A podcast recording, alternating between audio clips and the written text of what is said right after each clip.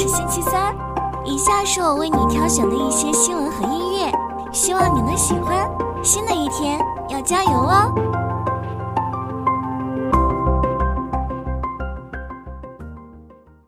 ！TikTok Shop 美国站近日宣布开放商家自运营模式，支持美国本土发货、品牌出海和珠宝、水晶等商家入驻。自运营模式相对于全托管模式更加自主，卖家可以负责商品上架、销售和物流等全流程。不过，入驻卖家需要满足特定条件，如持有中国内地、中国香港或美国营业执照，并且年 GMV 超过二百万美元。此前，TikTok 已经取得了不错的进展，美国站小店数量已超过一万家，销售额增长了二点五倍，而一些头部小店也取得了不俗的成绩。TikTok 在美国市场的电商战略正逐渐清晰，旨在打造全闭环的电商生态，改变用户对 TikTok 的认知，将其定位为社交媒体加电商平台。TikTok 在美国拥有巨大的流量优势，但变现能力较弱，主要收入依靠广告。为了提升广告转化率，并实现更好的商业化，TikTok 决心发展电商业务。目前，TikTok 在美国市场正不断推出新的电商业务模式。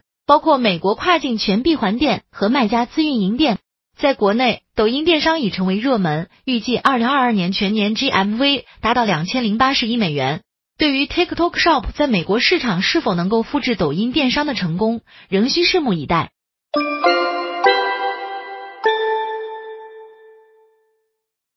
截至收盘，沪指涨百分之零点一二，深成指涨百分之零点三五，创业板指涨百分之零点八。十月十一日，A 股三大指数早盘高开高走，午后涨幅收窄。截至收盘，沪指涨百分之零点一二，深成指涨百分之零点三五，创业板指涨百分之零点八。板块方面，光刻机、半导体、医药、教育、传媒板块涨幅居前，油气、贵金属、中字头板块走弱。具体来看，光刻机、半导体板块震荡走强，张江高科、电科芯片、汇顶科技涨停。中芯国际尾盘拉升，涨超百分之六。中芯国际、龙讯股份、国林科技等涨幅居前。六 G 板块盘中拉升，华丽创通尾盘触及涨停，股价再创历史新高。通宇通讯封板，盛路通信、智友科技等纷纷跟涨。资金流向微的数据显示，北向资金早盘单边加仓近五十亿，午后持续流出，全天小幅净卖出三点九亿元，连续四日净卖出，其中沪股通净买入七点二八亿元。深股通净卖出十一点一八亿元，主力资金尾盘持续净流入计算机、医药、生物、电子等板块，净流出有色金属、汽车、石油石化等板块。具体到个股来看，华丽创通、科大讯飞、长山北明获净流入十七点七一亿元、十七点一零亿元、十五点四一亿元。净流出方面，翠微股份、剑桥科技、中航重机分别遭抛售四点五二亿元、二点八八亿元、二点七四亿元。机构观点：银河证券当前资金观望情绪较浓，展望四季度国内经济增速有望继续好转，国内外政策利率分化小幅增大，总体上四季度延续三季度风格可能性较大。华安证券 A 股所面临的整体环境较九月有所改善，同时考虑到年末年初的交易性行情和春季躁动季节性行情，当前时点已无需惯性悲观，可以逐渐乐观起来。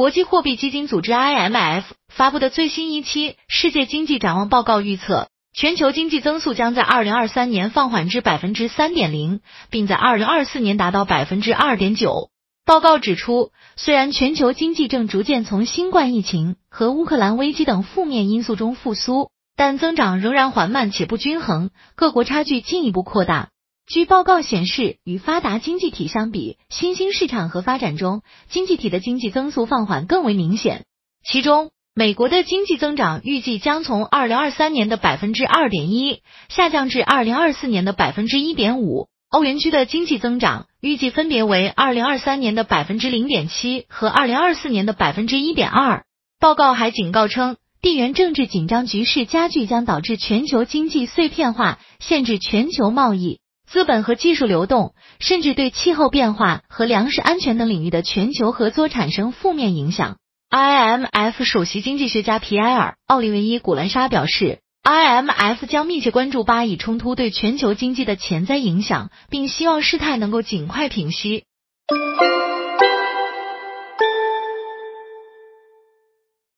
深交所创业板即将迎来一家新的高新技术企业——深圳安培龙科技股份有限公司（以下简称安培龙）。证监会已批准了安培龙的 IPO 注册申请，预计发行股票一千八百九十二点三五万股，占发行后总股本的百分之二十五。安培龙专注于热敏电阻及温度传感器、氧传感器、压力传感器的研发、生产和销售。近年来，安培龙的营收和净利润呈稳定增长态势，同时现金流也由负转正。其产品广泛应用于家电、汽车、医疗等领域，并已与多家知名企业建立合作关系。尤其压力传感器业务在近三年中占据了越来越重要的地位。此外，研发投入也是安培龙的亮点之一，高于行业平均水平。安培龙的实际控制人是创始人邬若军和黎丽夫妇，两人合计持股达百分之五十三点七三。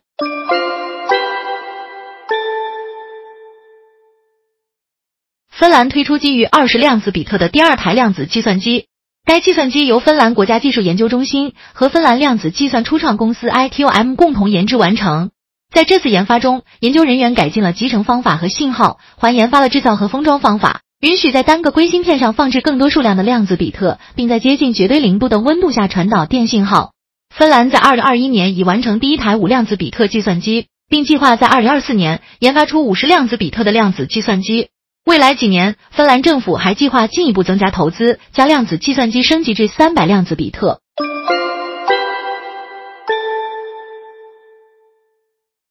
国庆假期结束后，问界 M7 智驾版成为车圈最热门的话题。上市不到一个月时间，就获得了五万张订单。华为手机的强势回归和问界 M7 的热度之下，智驾功能也受到了用户的关注和认可。除了问界 M7、小鹏 G9、G6 和宝骏云朵等车型也成为智驾版的热销车型，在问界 M7 超过五万张订单中，约有三点三万台是智驾版，包括五座 Max 和六座 Max 版。小鹏 G9 在上市十五天内的订单中超过一点五万台，其中 Max 版的比例超过百分之八十。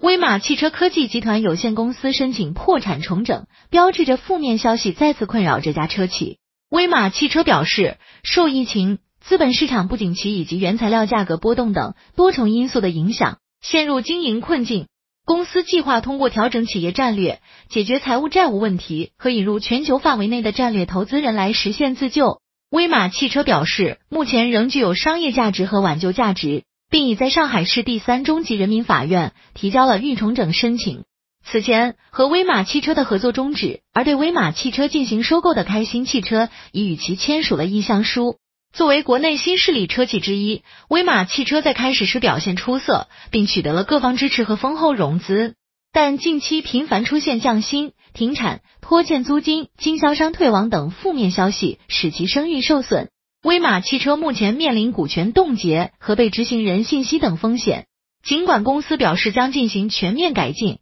但市场对其前景不乐观。沈辉被传离开国内相关传闻，而威马汽车打算与吉兆家智慧重工合作，重组境外公司，进军新能源商用车市场，并与 Rivian 和特斯拉 Cybertruck 竞争。威马汽车选择开曼群岛进行境外重组。开曼群岛注册公司的好处包括控股、上市、融资、国际认可度高以及税收优势等。